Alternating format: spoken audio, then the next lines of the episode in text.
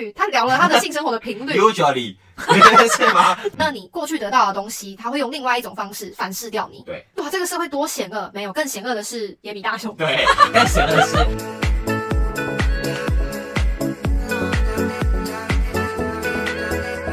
欢迎收听，我我是是新新来的，我是雨禾，我是宝。健，今天要跟大家聊的呢，是一个比较时事的话题。又来一个但时是事话题了。我很怕，我等下把这个话题爆出来之后，大家会以为我要聊八卦。因为我们今天不是娱乐百分百，我们没有要跟大家聊八卦。就是这我们这个话题呢是 based on 一个八卦新闻上嗯面，但是我要聊的跟八卦本身的关联度没有那么大，只是我刚好之前看电影的时候得到一个人生体悟，然后嗯我觉得完全可以印证在这个事件上面。被你这样一讲，害我很好奇，到底什很好么事情？奇吧？嗯，就是最近李芷婷的微言上事件，李芷婷说唱歌那个李芷婷吗对，很会唱歌那个。嗯其实我是她的粉丝，嗯就我是他的音范啦我。知道就我对他的私生活没有那么多关注，但是他唱歌真的很强，所以我会嗯听。然后呢，他最近的新闻，我觉得不要这样嚼人舌根，我就大概略提略提，因为他原本拔舌头，对，因为我没那个意思，因为我觉得那是他的个人自由。嗯反正他呢，他刚出道是先在那个《森林之王》吧，啊他是先在《森林之王》踢馆，然后后来去参加《中国好声音》。哦，中国好声音哦，对对，嗯在中国好声音之后，他去那个王力宏战队，然后四强，然后拿到王力宏战队的第一名，哦，很厉害。因很为厉害，中国好声音就是总共会有四个战队，所以他去拿那个四个战队的某一个战队的第一名，他其实就是前四强了而。且通常那边不都内定好冠军谁吗？对呀、而且你是台湾人，就是很不讨喜。对呀、还可以拿到前四，很强对，哎、可以拿到可以拿到就是他不是唱拉拉的歌吗？我记得失落沙洲，你敢不敢？你敢不敢哦，对？他唱你敢不敢你敢？不敢承认我爱对，上？而且还有登上鸟巢哎、超猛的。对，因为他们总决赛就是在鸟巢比赛，嗯所以他很厉害。嗯然后那时候就打响他的知名号。然后当时呢，因为他的外形就是比较邻家女孩，就是对还戴牙套，然后有点有点兔宝宝牙，嗯然后穿一个吊带裙啊，对对对然后一个对对布鞋这样。所以他一开始出道的形象呢是比较深植人心的那种邻家小女孩的类型。清新，但是那个是应该也过了三五年了吧？嗯应该就是反正过了一段时间，他已经长大成人了。因为毕竟他是差不多是那个读大学的年纪，你看大一的人跟大四的人真的是完全长两个样子。对啊，就所以包括我们也是。所以在这个年纪的人，他三三年四年是真的会变化很大，嗯所以他可能在这段时间内经历一点过渡，然后在他的个人风格上面就有一些转换。嗯，所以他近期就是哦，加上他前阵子是在做那个实况，哦，对，退曲，对，做 Twitch 的实况，然后就嗯跟大家比较聊天，然后可以比较做自己，就讲比较多话，可以展现他的个性。对所以他的个性上呢，就出现了一点变化。然后，但他最近做的比较对社会大众来说比较大胆的事情，就是他公开了他的恋情。嗯，然后他谈恋爱的对象呢，是属于那种比较哪一种啊？比较那种坏帅男、，man 台帅，酷坏男，哦就是那种唱饶舌的坏男孩，bad boy。嗯，bad boy，bad boy，对，她男朋友就是属于那种，我今天怎么很老派唱歌？讲到李子婷就想唱歌，对呀，哎呦，受不了哎，反正她男朋友就是属于那种 bad boy 的类型，嗯就看起来坏坏。然后确实，他可能以前有一些花边新闻，但是也没有上新闻啊。他没有李子婷那么红，只是李子婷会把他聊出来，跟他的哦所以她男朋友也是艺人哦。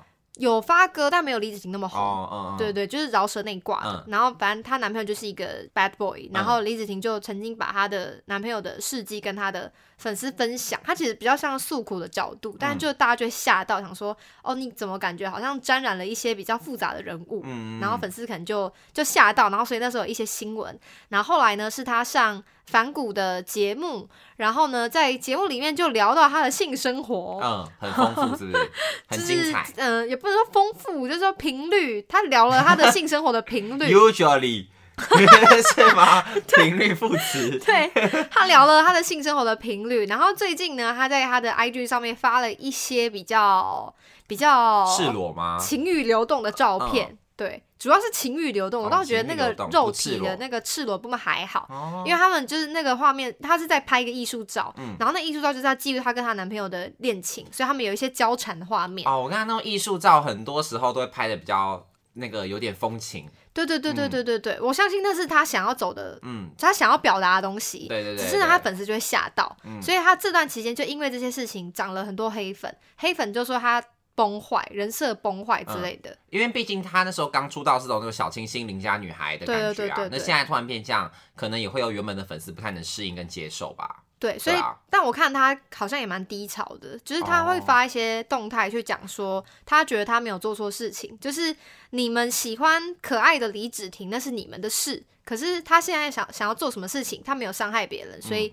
你们也不应不应该因为他做了一些转变，就拿这个去伤害他，嗯。然后说他是崩坏女星什么什么的，嗯就是这些污名，他觉得很难很难以接受啦，他很难消化这些东西。而且李芷婷不是我记得啊，因为我没有在 follow 他，可是我感觉他一直以来的风波都不断哎、就包括他那一年金曲奖他没有入围，他不是也那时候情绪这个大哦泪崩还是什么，就是感觉也是情绪起伏很对大，，然后后来他在全明星运动会表现也被大家讲，所以感觉好像一直以来她的事件爆发了还挺不少。其实就是他越来越红，就嗯人红是非多，对对对对对因为他做那个退曲真的有做起来啊。有，对我台湾第一台，因为我都知道，就很厉害。啊。好，今天的那个新闻就到这里。然后我想，继续讲下去我。想说不要不要讲太多，因为我们真的没有要议论人家的意思。好想继续听我下没有去、哦。没有要点评的意思，只是嗯先跟大家分享这个这个源头是什么。因为我相信大家可能跟我们同个年纪的也会认识这个人啊，嗯也会看到这些新闻，嗯那可能就会有一些想法。因为其实你如果完全站在李子婷的角度去想，她说的话一点都没有错，就她没有做什么伤风败俗的事情。对，因为他只是想做自己而已啊。对对对，他其实没有做任何伤害别人的事情，也没有做伤风败俗的事情，然后却要接受这些指教。可是嗯我有另外一个角度的想法，是来自于我之前看了一部电影叫《阿拉斯加之死》。你阿念一次，拉斯加之死，你口齿很清晰耶，不愧是当主持人的料。当然喽，我是国小朗读比赛的第一名。你知道你这样适合主持什么吗？什么校园演唱会，因为那个音响都会很轰，呃就感觉那个发音都会被散掉。没错所以就需要你这种口齿清晰没错没的。错。来，各位同学，欢迎敲碗你们有在办那种校园演唱会的，有认识什么什么窗口的啊什么总招的啊？赶快推荐一没错，班联会主席啊没啊。错，现在立刻来，手机拿出来，好逼人，好逼人哦，帮我做工商。先传一个赖过去打个招呼，剩下的就是听完这集再说。对我都会回哦。讲哪讲哪去。阿拉斯加之死阿拉斯加之死哦，如果嗯你们有想要看这部电影，然后不想要被我暴雷的话，就先不要听好，因为我嗯会讲到一点结局。这个故事呢是在讲说，哦，它其实是真实故事改编，嗯，所以你等下听到情节可能会吓一跳，它有点恐怖。跟阿拉斯加这个地方有关吗？嗯，有一点没关。哦，那为什么叫阿拉斯加之死啊？嗯、你你知道，你去看电影就知道，它有一些细节的铺陈。好，OK，好，它的故事是是一个大学生，美国大学生，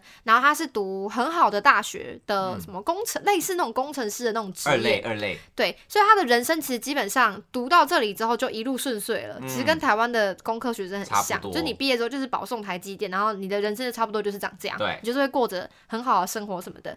可是呢，看我忘记主角叫什么名字，随便啊。好，主角男主角哦，男主角男他是男主角，然后男主角他某一天他就突然觉得他对这一切都很厌烦，哦，他想要逃离这个世界，嗯。他想要过很原始、很野生的生活，嗯。他想要用自己的身为人类的野性去跟大自然拼搏，嗯。他想要用自己的野性生存下去，而不是靠这些什么考试啊、证照啊、毕业证书、学历啊。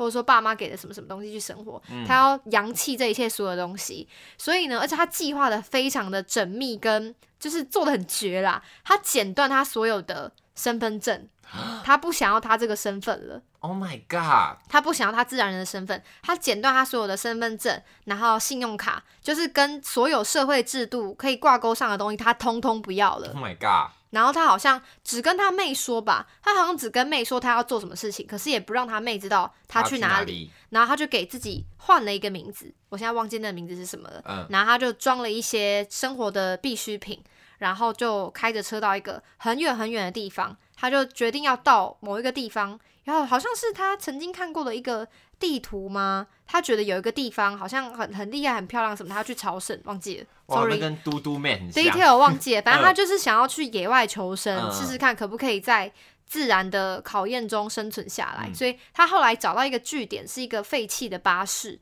然后他就在那边就是开始打猎，嗯，就自己做一些工具啊，打猎啊、催迷什么的。嗯然后一开始他觉得哦，好像还行哦，可后来他就慢慢遇到了困难，因为你可能你是你就是一个人类，你就是一个在都市里面生存的人类，你突然放到大自然里面要去跟野生动物拼搏，那很危险，很可怕。他有好几次都被那个大熊追，嗯，不是那个野野比大熊，哦，不是野比大熊，哆啦 A 梦，是 B E A R 那个大熊，哦贝尔贝尔那个熊，嗯被大熊追，然后被什么野生动物追，然后差点要被吃掉之类的。但他后来都还是有成功的捕猎到。可是你可能两天捕猎到一头鹿好了，你当下没有把它给煮熟，它们就会全部腐坏了。对啊，所以其实你要在野外生存是一件很困难的事情。嗯。后来他遇到了寒冬。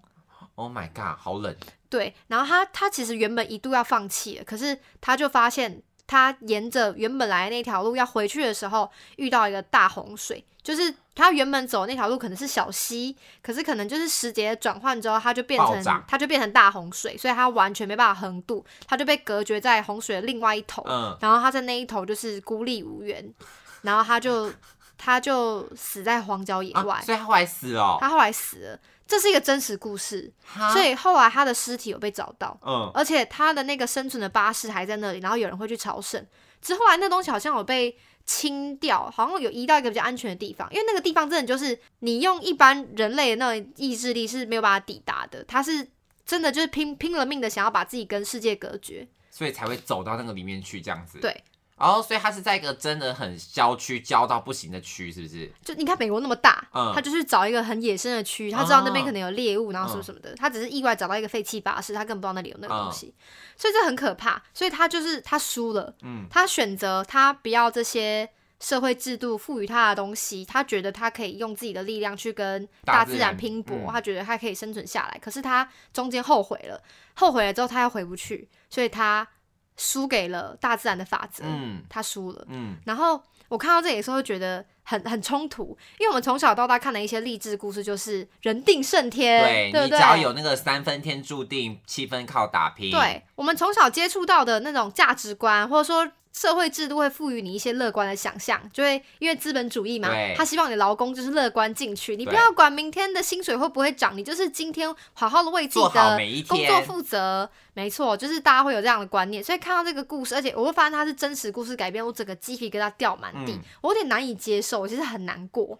我就会觉得说，好像因为以往看到的这种故事，都嘛是最后会有个 happy ending。对对对对，就是主角真的在野外生存的很好，然后变成那个地方的霸主，嗯然后后来才来出书告诉全世界的对感觉，你不对觉得吗？可是他是真的束手无策，嗯而且一开始他摇的大旗是大家很常听到的，就是说我要过自由自在的生活，不要被绑架，就是一些大家。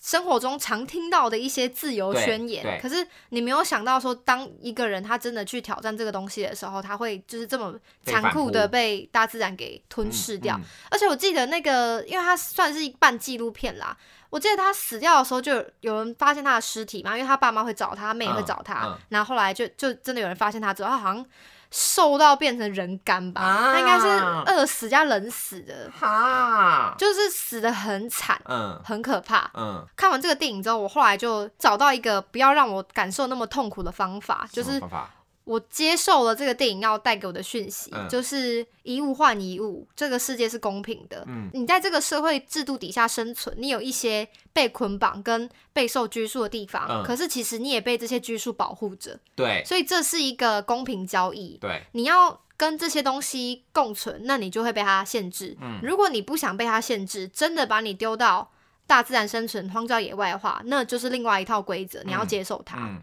对，那那这个东西套到我们现在看到一些可能明星的一些丑闻啊，或者说八卦啊什么的，其实你如果用很主观的角度去看他，你就会觉得说，哦，他其实没做错什么事情。嗯。可是你用客观的角度去解释，又是另外一回事，因为你去加入这个演艺圈好了，它其实就是一场交易。嗯它交易的就是你要把你所有人生的隐私、你的所作所为都要保护好。嗯对如果你没有保护好，你摊在阳光底下，嗯那你就是要接受公平。而且所谓的公平，它就是一个没有规则的风向，嗯你可能被任何肆无忌惮的谩骂都有可能。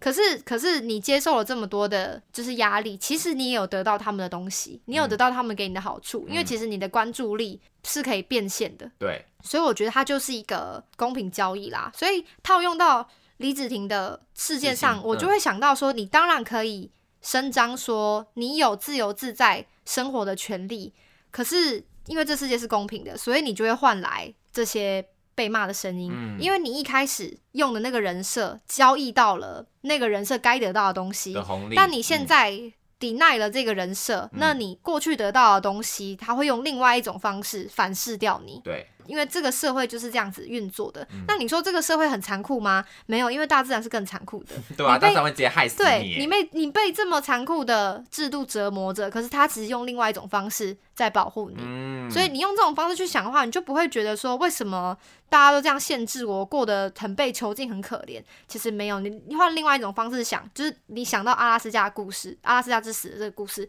就会觉得说，其实我还是受到社会制度的。保护嗯跟这个现在这个世界长得这么完善，可以让我们这样子四四十几公斤的人类 可以安然的生存在这个世界上，然后不用怕一些野比大熊，会吃掉你，对嗯，是是，这其实我们已经受到很大的保护了。嗯，对，所以我就会觉得，那我接下来受到的一切其实都是公平的。哦。但我有个问题耶，嗯就是你怎么会想去看《阿拉斯加之子》这一部电影？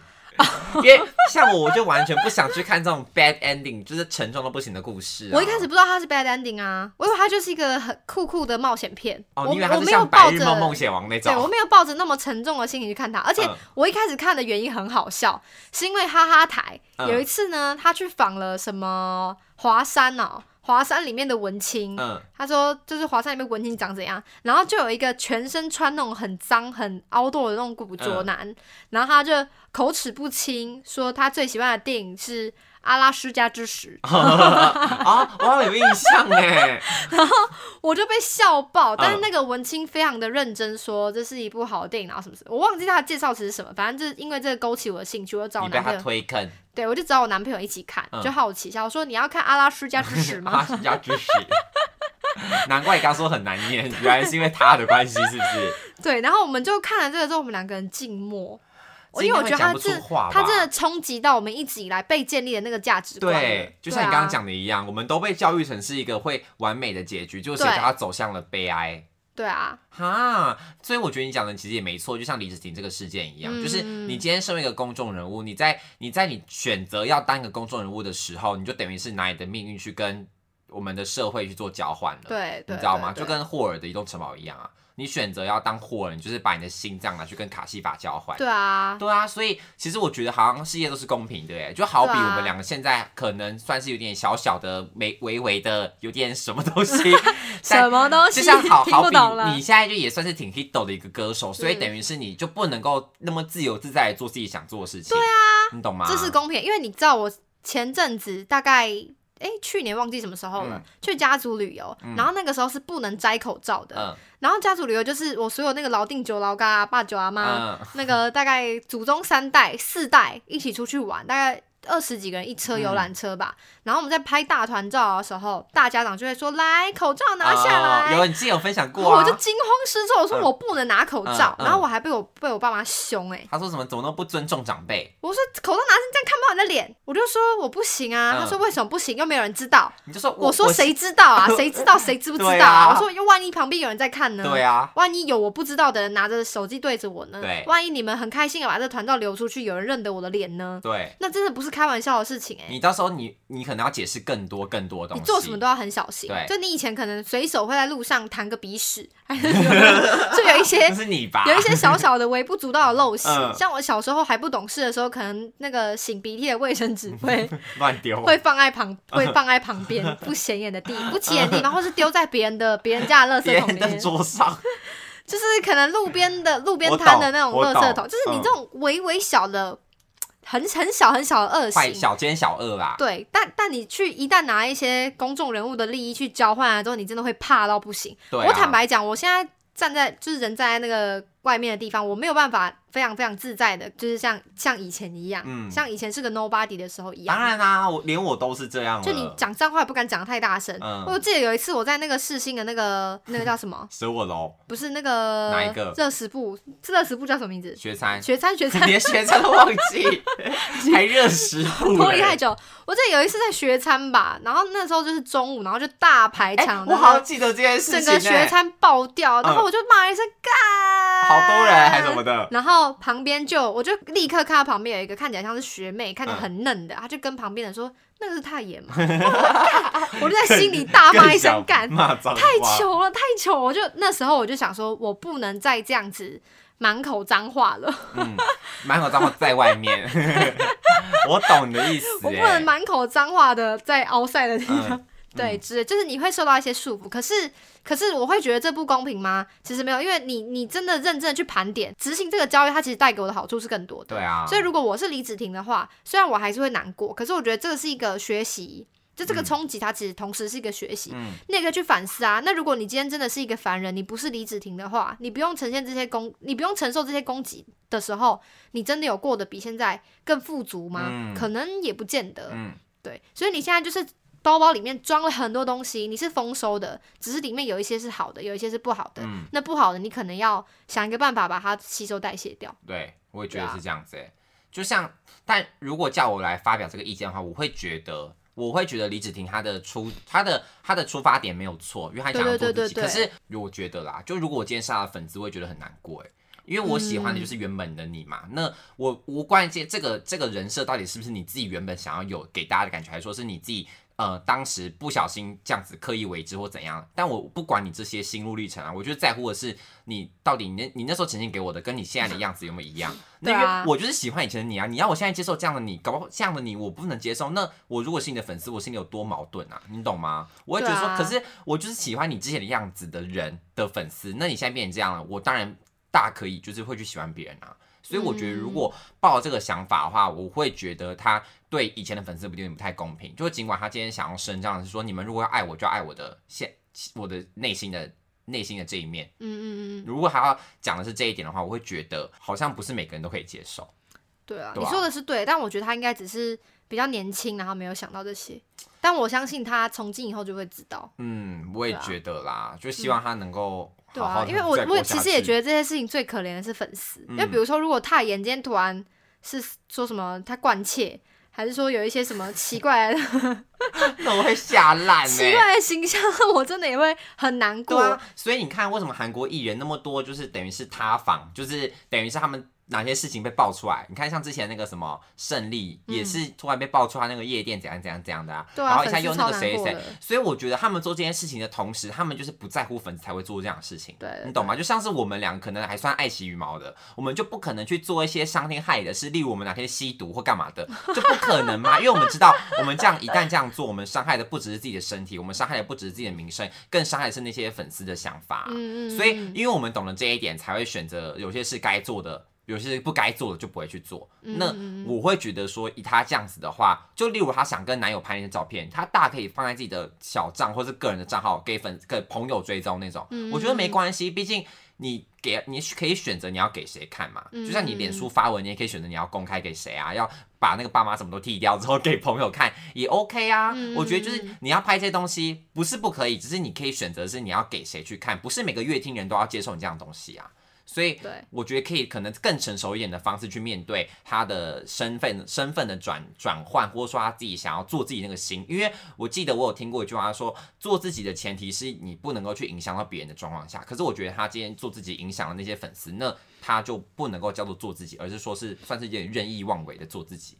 他的定义是不太一样，因为他现在的名号其实是一个商业品牌了，嗯，也不是说真的代表你完全的个人。对啊。就是他已经有蓝勾勾了，蓝勾勾什么叫商业认证？你是商业账号了，OK？你就被官方认证，你就不是一个 yourself 自己的一个。应该说，绝对是有更聪明的方式啊！我我相信他今天完全不会有那个恶意，因为他后来还有在发。他的那个现实动态解释这件事情，因为有人就发低卡讨论说，你要发这种照片，为什么要发在公开的账号？嗯，然后李子婷就说，他他发在公开的账号是他的自由，那就算你真的不喜欢他发这些东西，你也没有资格去骂他，或者说你就不要看就好，你可以退我追踪，但你不要留言骂我。可是我觉得他讲的这个是对的，可是我们不是生活在乌托邦，我们就是生活在一个这样子的世界，而且。你身为一个公众人物，粉丝对你的爱是主观的。粉丝对你疯狂的爱的时候，它其实就是一个很主观的冲动的行为。所以你今天反其道而行的时候，你要去接受的就是同样等级的主观的冲动的行为。所以如果你用逻辑的方式去推理的话，你发这样子的照片，这样子留言是必然的。嗯，所以，如果你已知已知这样的情况下，然后你还去 judge 说，我就算发了比较比较怎么讲，比较呃，比较耸动，我就嗯算发表了一些比较耸动的内容，也不代表你有攻击我的权利。嗯，他说的是对的，可是这个推理就是可以，其实是可以事先预防的。啊所以我觉得其实应该有更好的处理方法。尤其他发这个照片呢，又是发生在他去上反骨的节目聊他的性生活之后，就已经有人在议论他这一块了。嗯所以我觉得他在这个时间点呢，又发了一张情欲流动的照片，我就会觉得有点有点可惜。嗯，对，就是觉得那个时间点没有很好，就是你绝对可以做这件事情。可是如果你用最为自己的情况去想，你用倒果为因的方式去想，你先想到结果，你再来想你要做什么事情的时候，其实这些事情都是可以被避免的。所以你今天遭受到这些事情，其实是你自己选择的。嗯，对啊但除非原本的他是被迫的，我觉得那就 OK。就我这个刚刚刚我讲那些都是说他原本的那个人设是他自己想要的样子，或者说他他想要让呈现给大家看那个样子。如果是他自己自愿的话，我觉得就是我刚刚讲。嗯但如果现在我倒过来讲，就是如果原本的那个邻家美眉的设定是公司给他，或者说他被逼迫要成为那样的话，那他现在久了，他觉得不想再。不想再被那个身份束缚，想要他想作为自己，我觉得就 OK 就没关系。但起码你要跟粉丝说，嗯，就你可以说啊，当时的我怎样怎样，现在我想要干嘛干嘛。我觉嗯得大部大部分粉丝都是会愿意谅解的啦。就如果你先跟我讲的时候，我会觉得 OK，你就没关系。嗯，因为刚听完，我会觉得他这样子的这样子的身份的转换，有点像，你不觉得有点像雪莉吗？就有点像那个，哦，突然不知道怎么了，就是因为我要接受也找不到嗯理由接受因。为雪莉之前她也是在公司，在公司的时候也是被迫，她有那样的形象在，在嗯在组合里面，她不得不做这样的行为，然后不得不去隐藏她自己可能内心的想法，然后嗯从小。她很小就进入 SM 嘛，所以等于是在他公司里面就已经被迫接受了很多他不喜欢的价值观，要当一个嗯乖乖牌，要当个小女孩，要怎样怎样，要干嘛，要清纯，要清新，要做什么，要做什么，你要唱歌，要跳舞什么的。但他本质上他就是不喜欢做那样的事情，他就不想接受那样的束缚感。但是他没办法被迫接受，所以久了之后，他发现自己再也承受不住，他想要去讲讲自己想讲的话，做自己想做的事的时候，粉丝就不能接受，然后反而也是那个时候被造成了一大堆的粉丝反脱饭回踩他，然后或者说有被网络霸凌，就是最严重是网络霸凌嘛，嗯所以才导致哦后面这样子遗憾事情发生，所以我这样想起来会觉得，会不会李芷婷现在的心态会跟那时候的雪莉有点像？会不会？嗯就是她也是被想要做这样的身份的转换，有没有这个哦，他想要？撕标签。对，想要撕掉自己身上原本的很多的多余的标签啦。哦，如果是这样的话，那我觉得他也应该是也不用多想，因为这、嗯这其实就是一个转捩点，因为他其实也可以想象，现在这些负评其实都是加诸在旧版的李芷婷的这个品牌上面，嗯其实不是针对他个人。嗯，对对他只要他如果真的要把自己跟品牌切割开来的话，那现在的踏法其实都是落在他以前的那个清纯李子婷的形象，嗯，但他现在要建立新的李子婷的形象的话，他中间就会有一个过渡期。对啊，就等于是要把原本的粉丝那个清掉，感觉。对对对可是因为他做 Twitch 做的很成功嘛，对啊那 Twitch 的时候他就是展展现自己新的自我啦，不是吗？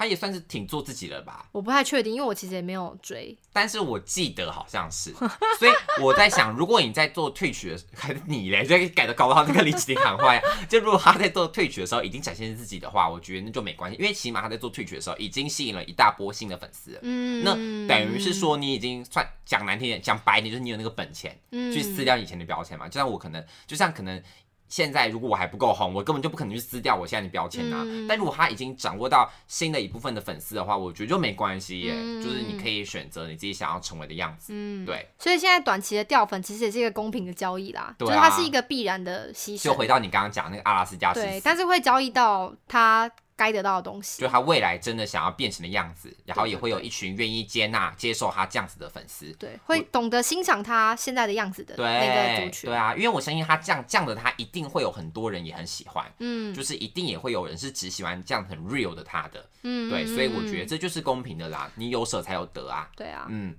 好励志哦。对，怎么讲到这变这样啊？从一个八卦节目变成这样，没有，我们刚刚一直打预防针，今天就不是一个八卦节目。毕竟我本人是八卦省代表啊，所以讲到八卦就有我。没有，我今天只是从一个八卦的新闻，然后带入到一点就是电影的反思。对我觉得这个很好，可以跟大家分享，因为我觉得大家有时候就是那个格局太局限性了，嗯你只会思考到你身边接触到的东西，然后你可能开始就会对这个世界有一些厌恶吗？就觉得它不公平。嗯可是其实这个社会它是一体两面的，它带给你的一些锋利的东西，可是另外一面它其实有带给你保护的作用。所以我们可以从阿拉斯加之死的故事看到这些事情。嗯那你用阿拉斯加之死的故事的格局去思考的时候，你就会觉得其实这一切都没有那么糟糕。对，我发现好像是哎、对啊被你这样一讲之后，因为阿拉斯加之死原本一部那么消极的电影，也可以也可以有一个励志的一面。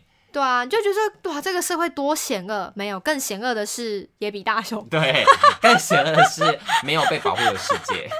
对，所以你现在其实是活在一个被保护的世界里面，然后你只是想要过更好、更好的生活，然后可能还在那个路上，所以遇到了一些阻挡而已。但它绝对不会是你生而为人会最糟的情况，绝对对不可能，因为这个世界已经被先人建构好了一个安全的保护伞，嗯所以大家都是在安安全的保护伞底下生活的。如果如果你真的不要这些世俗。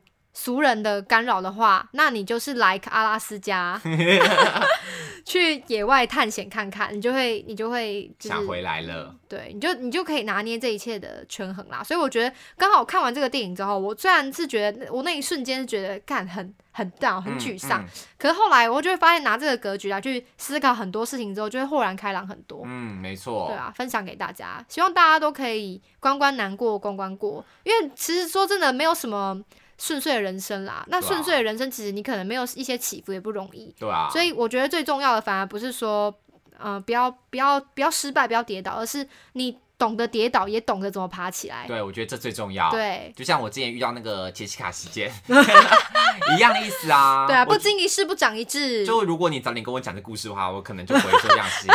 没有，因为我就就会发现说，其实我们活在这个像你刚刚讲的保护伞底下，你就可以觉得好像你自己好像有一点点可以做一点自己想做的事情嗯的那样的想法出现的时候你就会真的就 给你几分颜色，你就可以开启染坊，就会觉得好像做出了，你就会因为我自己有自己可能影响力，然后就会就等于是说你一件事有一体两面嘛，嗯对吧？你有影响力之后，就等于是也会有社会责任。对，有社会责任在，你就不能够肆意妄为的想做你想做想做的事，讲你想讲的话，你就要懂得语带保留，或者是比较偏保守的行为。对，所以就是一样的意思啦。而且甜头都是你先尝在先的，所以你其实已经预知了这个一体两面里面好的那一面，对，然后你还去做一些不讨喜的事情的时候，他们就会很快的反噬给你。但反扑，但是这些反扑呢，通通都是一比一的，都是公平的，对所以你也不用多心，觉得说哦，这个世界上多么对不起。其实它就是很简单的逻辑推导，你就是有因就会有果，那你不要这个果呢，你就赶快把那个因删除删除，或者说你做一些可以弥补的事情，把它圆回来就好，没就不用